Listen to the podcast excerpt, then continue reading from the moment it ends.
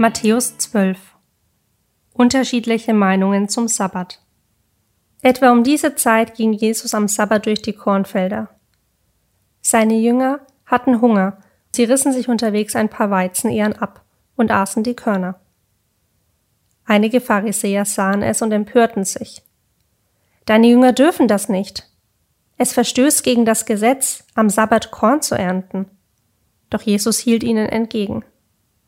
Habt ihr schon einmal in der Schrift gelesen, was König David tat, als er und seine Begleiter Hunger hatten? Er ging in das Haus Gottes und sie aßen die Brote, die allein den Priestern vorbehalten waren. Und habt ihr noch nie im Gesetz von Mose gelesen, dass die diensthabenden Priester am Sabbat im Tempel arbeiten dürfen, ohne dabei schuldig zu werden? Das sage ich euch. Hier ist einer, der größer ist als der Tempel.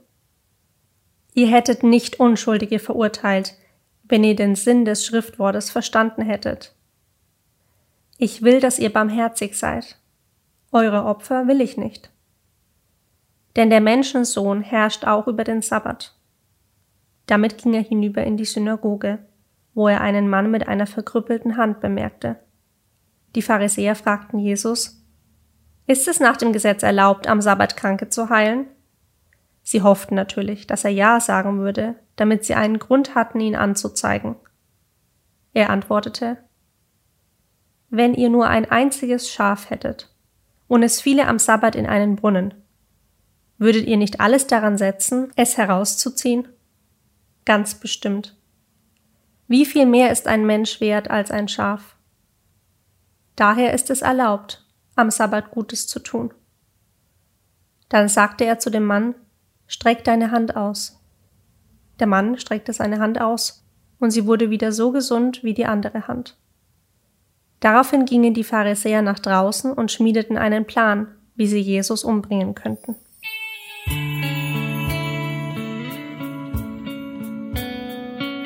Jesus, Gottes auserwählter Diener. Jesus erkannte, was sie vorhatten. Er ging fort und viele Menschen folgten ihm.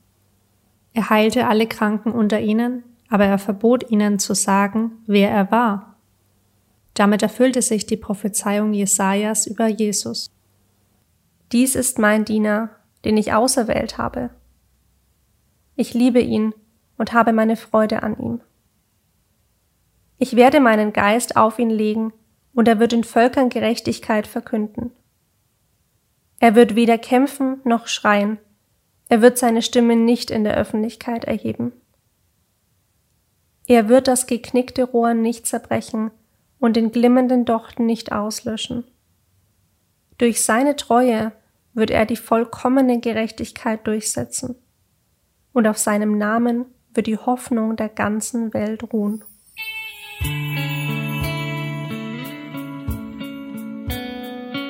Jesus und der Oberste der Dämonen.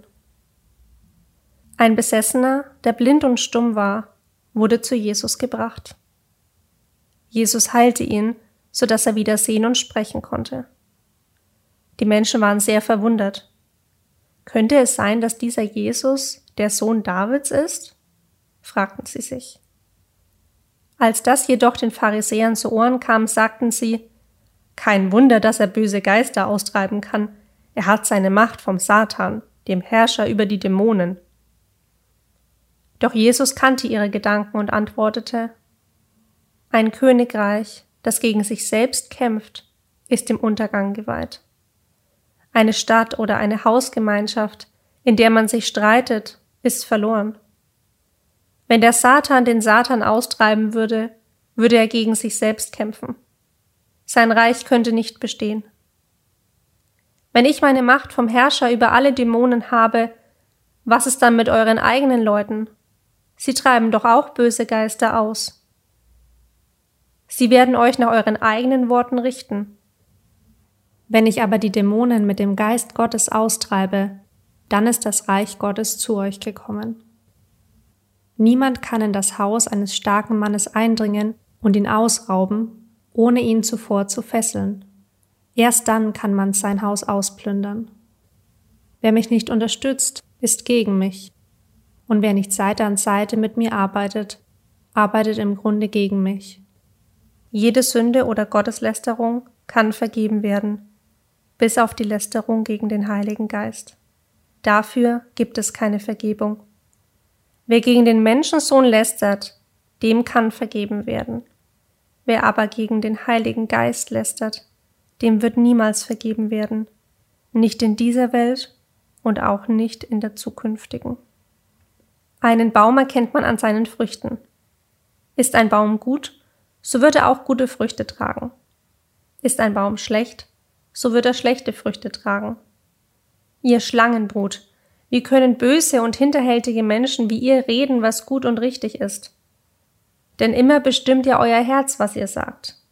Ein guter Mensch spricht gute Worte aus einem guten Herzen, und ein böser Mensch spricht böse Worte aus einem bösen Herzen. Ich sage euch, am Tag des Gerichts müsst ihr euch für jedes böse Wort, das ihr sagt, verantworten. Was ihr heute sagt, entscheidet über euer Schicksal. Entweder werdet ihr gerettet oder gerichtet.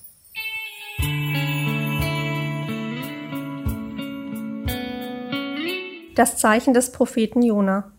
Eines Tages kamen einige Schriftgelehrte und Pharisäer zu Jesus und sagten, Meister, bitte zeige uns ein Wunder als Beweis dafür, dass du von Gott kommst. Doch Jesus erwiderte, nur schlechte, treulose Menschen würden ein Wunder verlangen. Das einzige Zeichen, das ich ihnen geben will, ist das, was mit dem Propheten Jona geschah. So wie Jona drei Tage und drei Nächte im Bauch des großen Fisches verbracht hat, so wird der Menschensohn drei Tage und drei Nächte im Herzen der Erde sein. Die Einwohner Ninives werden sich am Tag des Gerichts gegen euch erheben und euch verurteilen denn sie haben Reue gezeigt, nachdem sie Jonas Predigt gehört hatten.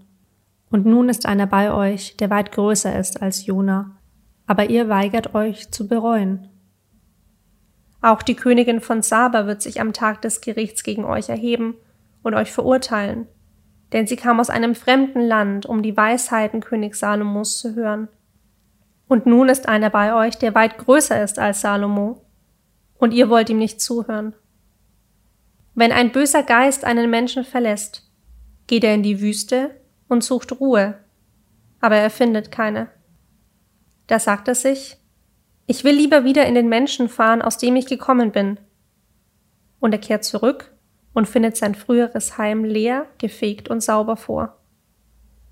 Danach findet der Dämon noch sieben weitere Dämonen, die noch schlimmer sind als er selbst. Und sie alle ergreifen Besitz von dem Menschen und nisten sich in ihm ein genauso wird es euch ergehen.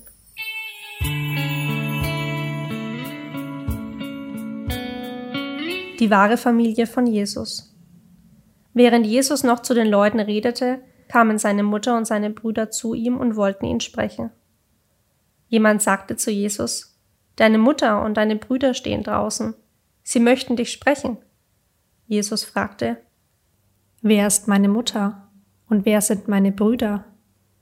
Und er zeigte auf seine Jünger und sagte, diese Leute sind meine Mutter und meine Brüder.